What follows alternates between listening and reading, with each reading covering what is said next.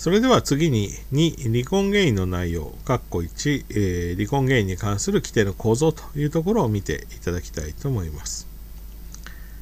まあ、以上お話しした点が、まあ、離婚原因に関するですね、まあ、前提知識ということになりますけれども、では、ま、日本の民法は具体的にどのように離婚原因を定めているのかということで、まあ、少し、えー、規定を見てみたいと思います。まあ、6法を持っている人は、6法の規定を見ながらですね、話を聞いていただければというふうに思います。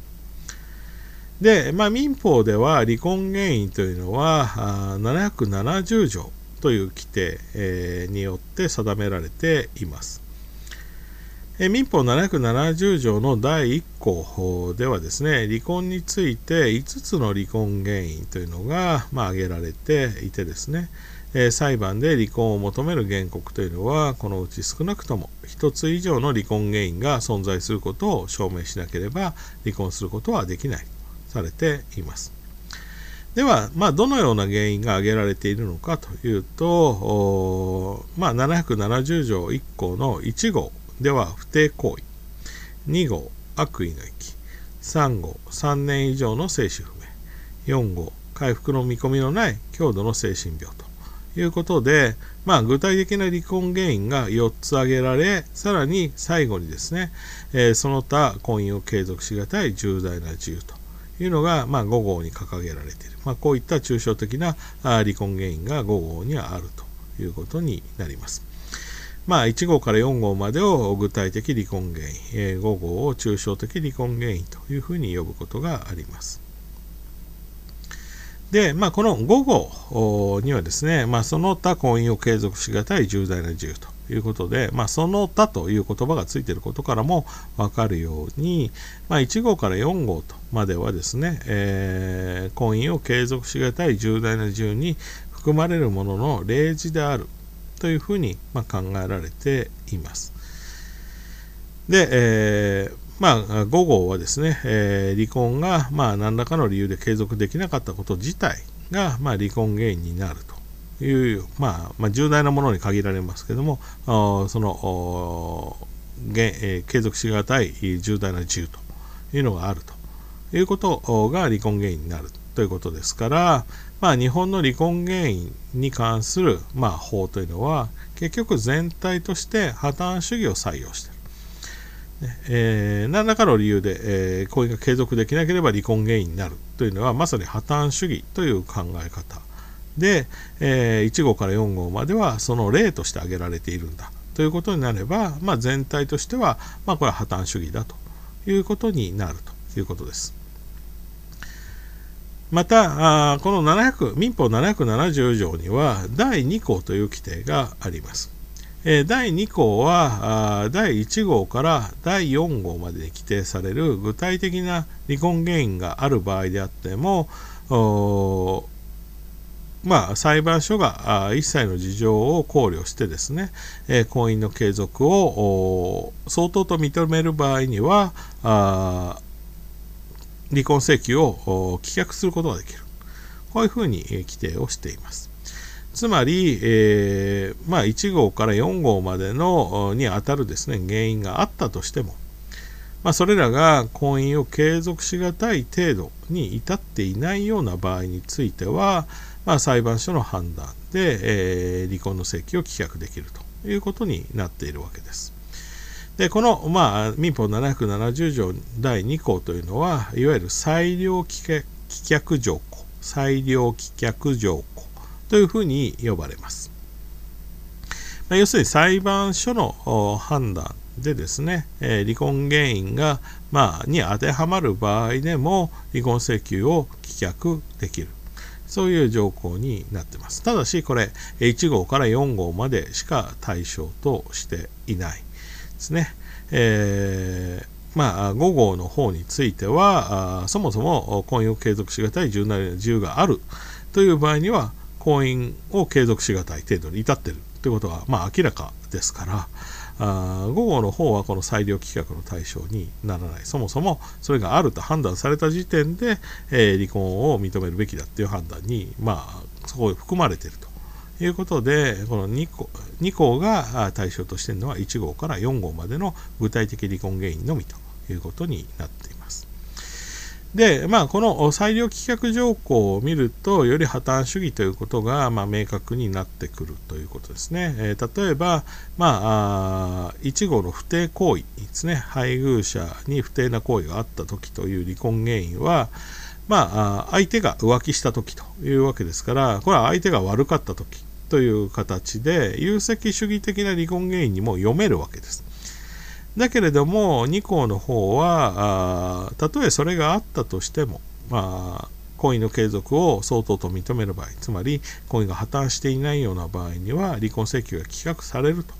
いうことになるのですから、まあ、1号から4号までの原因というのを破綻主義化している規定ということになります。まあ、こういった規定を合わせて考えると、日本の離婚原因というのは全体として破綻主義に立っているんだということが前提になっているということがわかります。それでは1号から5号までの個別の離婚原因について次に見ていきたいと思います。まずはまあ不定行為ということで1号ですね配偶者に不定な行為があった時ということですけども、まあ、770条が定めるまあ離婚原因の第一がこの不定行為ということになります。ここでいう不定な行為というのは、まあ、短く言うと不定行為ということになるわけですけども、これは夫婦間の提訴義務に違反する行為というふうに、まあ、考えられています。まあ、つまり、浮気などによって配偶者以外の異性と性的な関係を持つということを指しています。で、この、まあ、不定行為というのは、まあ、相手が、相手の意思に基づいたものかどうかというのは、まあ、問わないというふうに考えられていて、えー、まあ、夫がですね、妻以外の女性を強姦したというケースでも、まあ、妻との間では不定行為に当たるということになります。まあ、要するに浮気というのは一般的にはですね、えー、相手との同意のもとで性的関係を持つこと。で浮気が許されないのは、まあ、その妻以外の人を愛してるからだ。っていう考え方も、まあ、ありえますけれども相手方が、まあ、同意してるかどうかっていうのはあ問わなくてここではそういった性的な関係を持ったかどうか。でそれ自体が、まあ、問題にされる。そこに愛情があったとかですね、えー、そのいうことは、まあ、問題ではないということになります。ただ、まあ、この不定行為については、一体どういったものが当たるのかということは、まあ、条文上必ずしも明確ではありません。えー、不定行為をもっと広く捉えてですね、まあ、性的関係にあった場合に限定しない。えー、妻として、えー、あるいは夫として不適切な行為というのは不定な行為、えー、というふうに考えるべきだという学説も、まあ、存在する。例えば、妻がですね、え夫がいるにもかかわらず男友達の家に泊まり歩いて帰ってこない。これは不定行為じゃないかっていうような、まあ、考え方もないわけではありませんけれども、まあ、裁判で、えー、裁判実務上問題になったケースというのは全て性的関係がある場合、えー、ということになります。まあ、不定行為をあまり広げすぎると何が不定行為に当たるかっていう限界っていうのは非常に難しくなりますし、まあ、証明することもまあ難しいということになりますので、まあ、裁判実務ではあ全て性的関係がある場合を不定行為というふうに呼ぶのだというふうに理解されているということになります。で、まあ、離婚原因の2つ目が悪意の遺棄ということになります。770条1項第2号ですね、えー、配偶者から悪意で遺棄された時ということになります。で、えー、この、まあ、悪意の遺棄というのは、まあ、簡単に言えば夫婦生活を壊してしまうとということを、まあ、知りつつですね、えー、正当な理由もなく同居協力扶助を拒否する。まあ、752条に定められている夫婦の本質的な義務である、えー、同居協力扶助義務というのを、まあ、拒絶するということを悪意の遺棄というふうに言います。まあ、その典型がですね、えー、妻とか夫を捨てて、えー、家を離れて帰ってこないというようなことで、まあ、遺棄っていうのはそこから来てるんですね。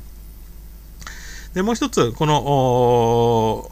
悪意の域で注意しなければいけないのは、ここで言う悪意という言葉は法律用語の悪意ではなくて、むしろ日常用語に近い意味での悪意ということだということです。まあ、法律用語で言う悪意というのは、まあ、単に一定の事実の認識があったかどうかという、まあ、主観的な状態を表しているだけですけれども、まあ、ここでの悪意というのは、まあ、その事実を知っていたかどうかじゃなくて、えー、社会的、倫理的な非難を受けるようなあ、そういった意図があったかどうかということを意味しています。ですので、悪意の益っていうのは、まあ、夫婦生活を壊してしまうというようなあ、それを認識しつつですね、同居協力扶助義務を正当な理由なく拒絶するというようなことを指すんだということになります。まあ、したがって、えー、悪意が、まあ、ない場合ですね、えー、正当な理由がある場合というのは悪意の域には当たらない。例えば職業上の理由で別居しなきゃいけない単身赴任のようなケースとか病気療養のために入院するために、まあ、別居しなきゃいけないというような場合にはこれは悪意の域にはもちろん当たらないということになります。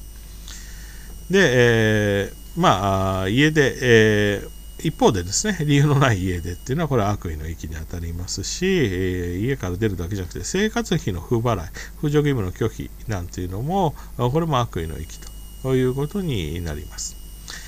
で、またですね、自分から別居をしたわけではないんだけれども、相手を家に入れないとかね、